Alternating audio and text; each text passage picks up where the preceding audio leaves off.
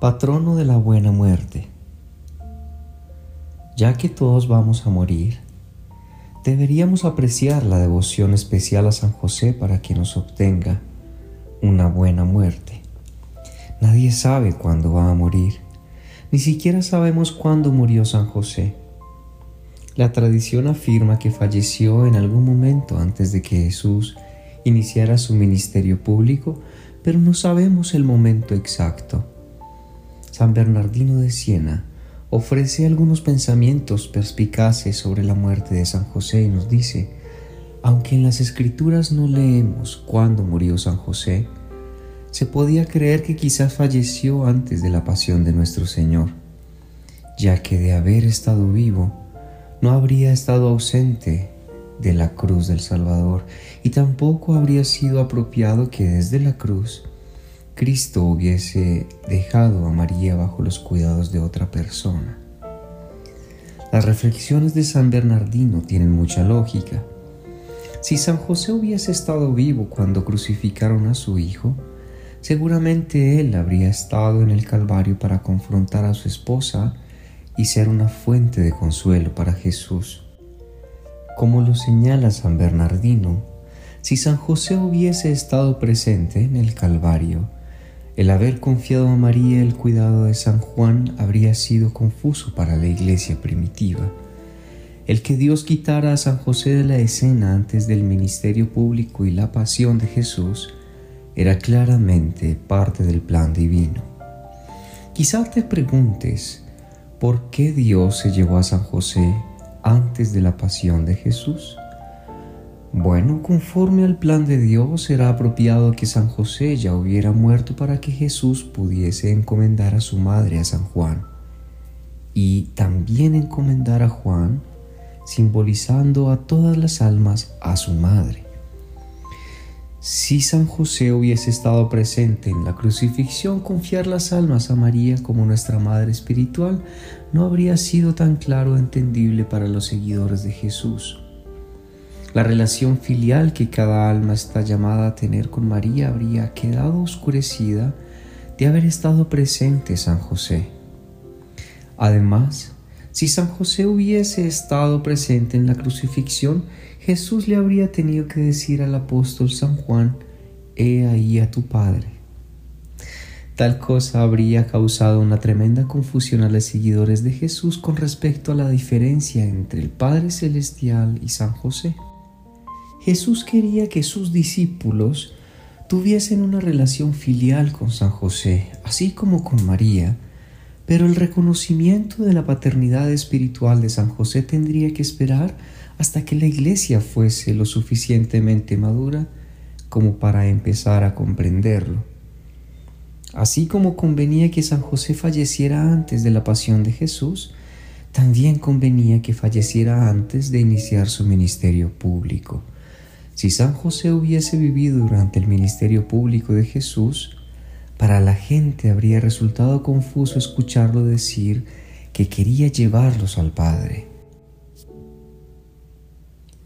Con el objeto de evitar oscurecer la primacía del Padre Celestial, José tenía que morir antes de que comenzara el ministerio público de Jesús. Aunque no sabemos exactamente cuándo murió San José, los santos y los santos místicos nos ofrecen algunas reflexiones sobre cómo habría fallecido. San Bernardino de Siena nos propone, se podría piadosamente creer que al momento de su muerte, la de San José, Jesús y la Santísima Virgen María, su esposa, estaban presentes. Qué exhortaciones, qué palabras consoladoras, qué promesas. Qué palabras tan luminosas e inflamadas. En aquel momento de su paso a la eternidad, qué revelaciones sobre los bienes eternos habrá recibido de su Santísima Esposa y de Jesús, el amadísimo Hijo de Dios. Dejo a tu propia devoción la contemplación y consideración de todo esto. San Pedro Julián Eymart nos dice, San José jamás predicó, pero dedicó toda su vida al servicio de Jesús y murió en los brazos de su amado Hijo, Si Jesús lloró por Lázaro, ¿no habría llorado por la muerte de San José? La beata Ana Catalina Emmerich nos cuenta, cuando José estaba muriendo, María se sentó a la cabecera de su cama sosteniéndola en sus brazos. Jesús se mantuvo cerca de ella a la altura del pecho de José. Toda la habitación estaba llena de luz y de ángeles. Después de su muerte, sus manos fueron puestas en forma de cruz sobre su pecho. Fue envuelto de la cabeza a los pies en una sábana blanca, depositado en un ataúd angosto y puesto en una tumba muy hermosa, regalo de un buen hombre. Las visiones místicas reportadas por la beata Ana Catarina Emmerich sobre la muerte de San José han intrigado a mucha gente. Su idea de que el cuerpo de San José fue puesto en una tumba ha llevado a muchas personas a preguntarse si todavía existe. Si bien es ciertamente probable que el cuerpo de San José fuese puesto en una tumba, a la fecha no se tiene ni idea de dónde se localiza la tumba de San José. Ninguna persona en toda la cristiandad ha reclamado jamás saber dónde fue puesto el cuerpo de San José después de su muerte. ¿No es esto fascinante? Sabemos dónde se localizan las tumbas de los antiguos patriarcas Abraham, Isaac y Jacob porque se describen en detalle en el Antiguo Testamento. Pero en cuanto a la tumba de San José no tenemos ni idea de dónde esté. Si el cuerpo de San José está en una tumba, seguramente estará incorrupto, ¿verdad? Así lo creía la beata Ana Catalina Emmerich y ofreció un interesante pensamiento sobre ello, afirmando, solo unos cuantos hombres siguieron el féretro de San José con Jesús y María, pero vi que iba acompañado de ángeles y envuelto de luz. Los restos de José fueron posteriormente llevados a Belén por los cristianos y sepultados allí. Creo que todavía puedo verlo allí yaciendo incorrupto. Hmm, interesante. La idea de la beata Ana Catalina de que el cuerpo de San José podría estar incorrupto en una tumba en algún lugar de la tierra ha llevado a algunas personas a especular que el cuerpo incorrupto de San José será descubierto algún día y que cuando esto ocurra producirá en la iglesia un gran regocijo. ¿Te imaginas? ¿Qué día de enorme regocijo será ese? Sin embargo, aunque fuese un evento grandioso y maravilloso, hay una muy buena razón por lo cual no sabemos en dónde se localiza la tumba de San José. Lo más probable es que el cuerpo de José no se encuentre incorrupto en ninguna tumba en lugar alguno sobre la tierra. Lo más probable es que su cuerpo esté en el cielo con Jesús y María. Muchos santos creen que San José fue llevado al cielo de una forma semejante a la asunción de la Santísima Virgen María. Y tiene mucho sentido si uno lo piensa bien. En la tierra no existen reliquias del cuerpo de María. Solo tenemos piezas de su velo, cinturón o algunos otros fragmentos de sus vestidos, porque fue asunta al cielo en cuerpo y alma. De igual manera no hay reliquias corporales de San José en ninguna parte. Únicamente se tienen piezas de su indumentaria o algunos otros elementos asociados a él, como por ejemplo su báculo, porque seguramente él también fue elevado al cielo en cuerpo y alma. Si Jesús elevó al cielo el cuerpo de su madre, ¿por qué no habría de hacerlo por el de su amado Padre? ¿Qué hijo teniendo el poder divino llevaría el cuerpo de su madre al cielo dejando el de su padre en una tumba? San Bernardino de Siena apoyaba la creencia de que San José fue asunto al cielo, y aunque declaró que esta creencia no podría tenerse como doctrina, al menos no en el tiempo de San Bernardino, Reconoció que los fieles de su tiempo sí podrían creerlo piadosamente sin problema, y él nos escribió, podemos piadosamente creer, mas no asegurar, que el Santísimo Hijo de Dios coronó a su Padre adoptivo con el mismo privilegio que le dio a su Madre, que así como la llevó al cielo en cuerpo y alma gloriosa, así también el día en que Él, Jesús, resucitó, se llevó a San José con él a la gloria de la resurrección. Pocos siglos después de la vida de San Bernardino, San Francisco de Sales llevó al siguiente nivel la piadosa creencia de la asunción corporal de San José.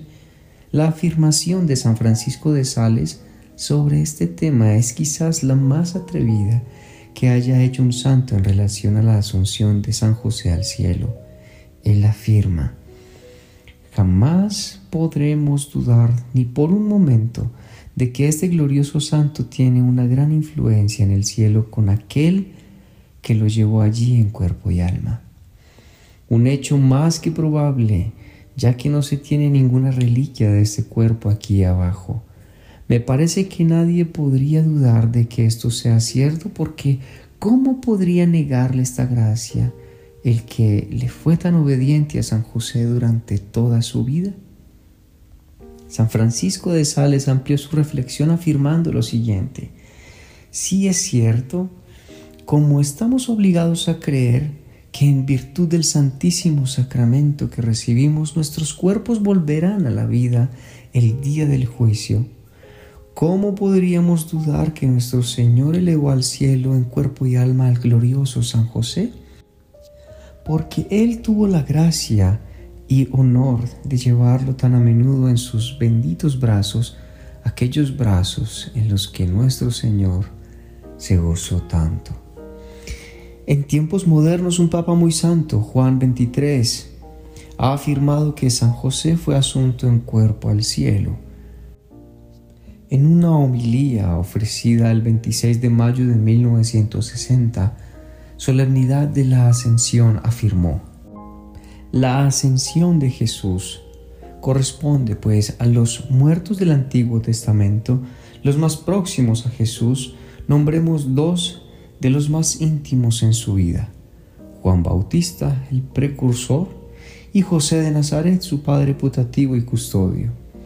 La ascensión corresponde a ellos, así piadosamente lo podemos creer el honor y el privilegio de abrir este admirable acompañamiento por los caminos del cielo. ¿Por qué los santos y papas creerían que San José fue llevado al cielo en cuerpo y alma? Bueno, hay varias razones. Una se encuentra en el propio Nuevo Testamento. El Evangelio de Mateo nos habla de un increíble evento que le sucedió a mucha gente después de la resurrección de Jesús y dice, inmediatamente el del templo se rasgó en dos. De arriba a abajo la tierra tembló, las rocas se partieron y las tumbas se abrieron. Muchos cuerpos de santos que habían muerto resucitaron y saliendo de las tumbas después que Jesús resucitó, entraron en la ciudad santa y se aparecieron a mucha gente. Es un pasaje intrigante, por decirlo menos, ¿Quiénes son los santos que resucitaron de sus tumbas a la muerte de Jesús?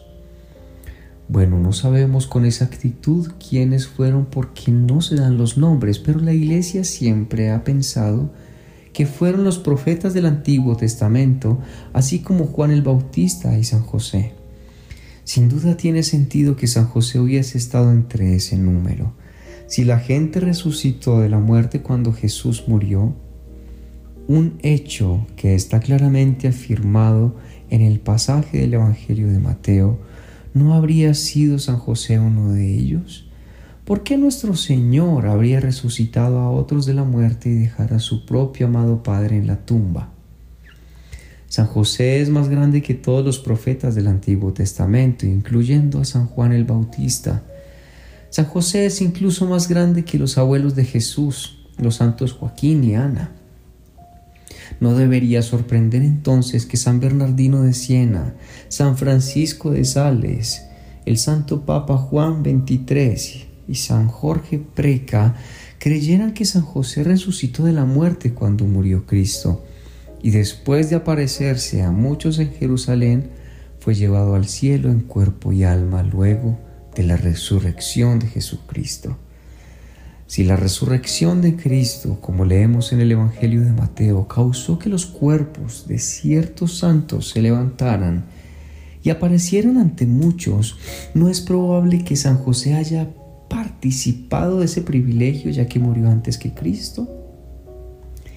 Yendo un poco más lejos, si San José es uno de los santos mencionados en el Evangelio de Mateo que resucitó entre los muertos en la resurrección de Jesús y que entró a la ciudad santa de Jerusalén apareciéndose a muchos, ¿a quién habría ido a ver con toda seguridad?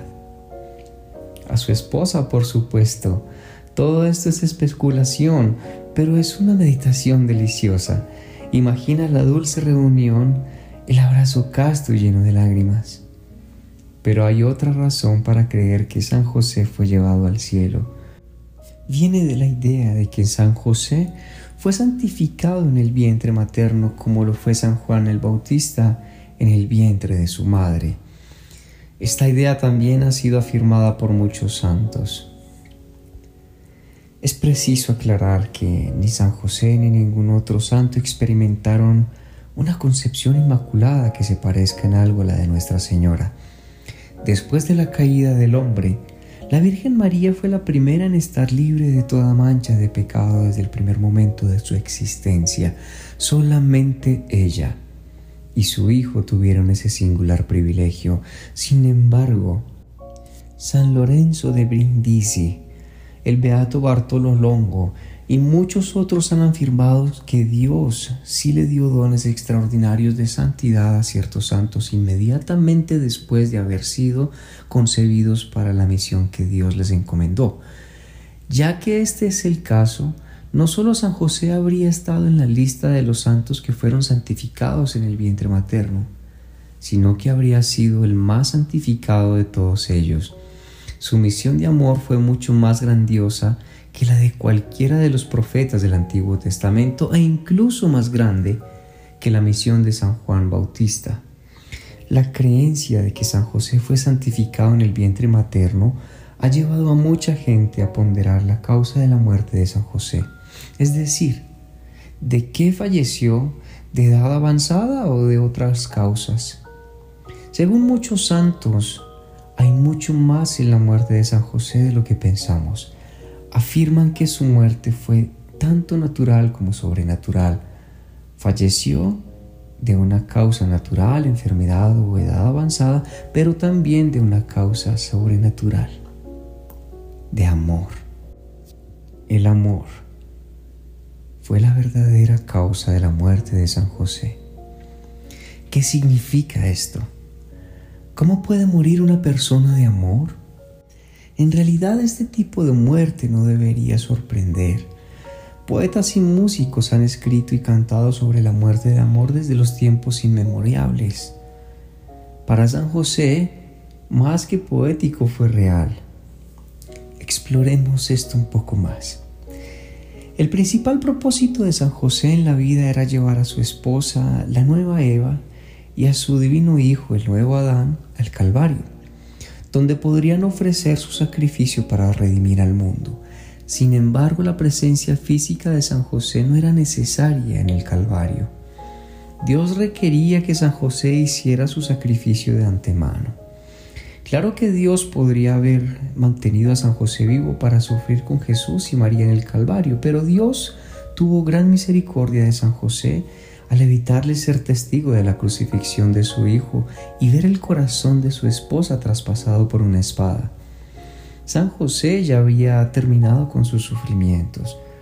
Cumpliendo con el plan de Dios, San José ya había ofrecido su amoroso sacrificio antes de que Jesús y María ofrecieran el suyo en el Calvario.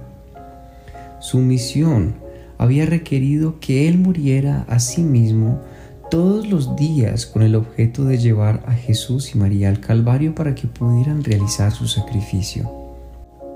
San José ya había hecho todo lo que podía y aunque su cuerpo seguramente ya estaba desgastado debido a los límites de la naturaleza humana, su muerte fue más por amor que cualquier otra cosa. Su mente, corazón, alma y cuerpo ya no soportaban más sufrimientos, estaba exhausto de amor. Durante décadas había derramado todo su corazón por Jesús y María. El amor lo había consumido, el amor lo había matado. Nadie ha sufrido más por Jesús y María que San José. Te preguntarás, ¿cómo es esto posible? No fue un mártir, ni tampoco fue perforado por una lanza, azotado, quemado o descuartizado como lo fueron algunos mártires a lo largo de la historia. Sí, es cierto que no fue un mártir por la sangre, sin embargo, el sufrimiento de San José por Jesús y María duró décadas y fue de tal intensidad interior que no hay sangre de ningún mártir que se pueda jamás comparar con el amor sacrificial que el Padre de Jesús ofreció durante tantos años. Vivió con el eterno conocimiento de que el corazón de su esposa sería atravesado y su hijo sería burlado, ridiculizado y odiado. No ignoraba la profecía de Simeón, la conocía bien y la llevó en su corazón durante décadas. Mientras más puro es tu corazón, más puro es tu sacrificio. Mientras más grande es tu alma, más grande es tu sufrimiento. Después de María, San José es el más grande de todos los santos porque sufrió más que cualquier otro por Jesús. Antes de que San Juan el Bautista ofreciera su cabeza al hacha y los primeros cristianos abandonaran sus cuerpos a los leones, San José ya había ofrecido su corazón y su alma como sacrificio por Jesús. Los padres del desierto observaron rigurosos métodos de penitencia y años de ascetismo, pero el glorioso San José ya había vivido extrema pobreza, exilio y penurias por amor a Cristo. San Francisco Javier navegó los altos mares para evangelizar tierras lejanas, sufriendo por el Evangelio, en un país lejano. Pero San José ya había sido el primero y más grande misionero. Santa Teresita de le enseñó al mundo el pequeño caminito de santidad y la simplicidad de una niña, pero San José, mucho antes que ella, ya había perfeccionado la espiritualidad de la confianza como de niño en Dios. San José lo dio todo por Jesús y María se vació totalmente. Cuando estuvo completamente agotado de amor, murió de haber amado tanto. De haber sido la voluntad de Dios, San José había deseado ansiosamente quedarse en la tierra y sufrir aún más con Jesús y María en el Calvario. Sin embargo, Dios no lo quiso así. Dios le aceptó a San José tantos años de sacrificio por amor y colmó su corazón de gracias tan extraordinarias que murió de amor y fue liberado de las torturas del Calvario. Jesús como buen hijo, sin duda como el buen hijo, mostró gran misericordia por su Padre terreno. Jesús, el hijo de José, no quiso que su Padre terreno fuera testigo del Calvario. María, como la nueva Eva, y Madre de todos los vivientes, tenía que estar en el Calvario. San José, un nuevo Adán, ya se había entregado y había ofrecido su amoroso sacrificio. A diferencia de San José, la presencia de María en la cruz era absolutamente necesaria. Ella tenía que estar allí para dar a luz a la iglesia. Así como Dios, según una venerable tradición, había evitado que los ojos de San José vieran el nacimiento de Cristo en Belén. Así también, según la Escritura, también ocultó a los ojos de San José la crucifixión de su amado Hijo en el Calvario. El Calvario habría significado una doble tortura para el corazón de San José. Pobre San José, tuvo que someterse a la muerte y dejar atrás a Jesús y a María a Jesús para ser crucificado y abandonado por su gente, a María para sufrir sola sin ayuda. ¿De qué forma fue crucificado su amor por ellos? La venerable María de Ágreda tuvo una visión en la que era transportada junto a la cama de San José para atestiguar su último aliento y las últimas palabras que le dirigió a su amada esposa. En una afirmación que seguramente tocará tu corazón y tu alma, la venerable María de Ágreda relató que antes de morir, San José se despidió de María con estas palabras.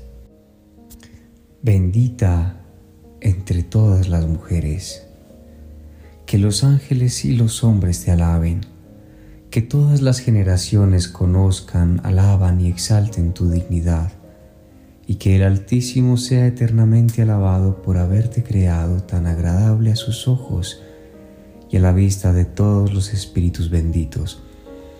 Espero disfrutar de tu vista en la patria celestial.